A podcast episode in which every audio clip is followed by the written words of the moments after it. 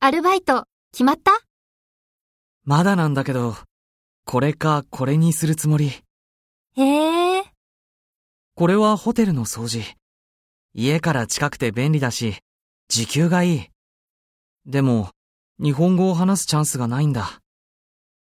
こっちはレストラン。ちょっと遠いけど、お客さんと話すから日本語の練習ができる。いいね。それに、アルバイトなのにボーナスが出るんだよ。え、本当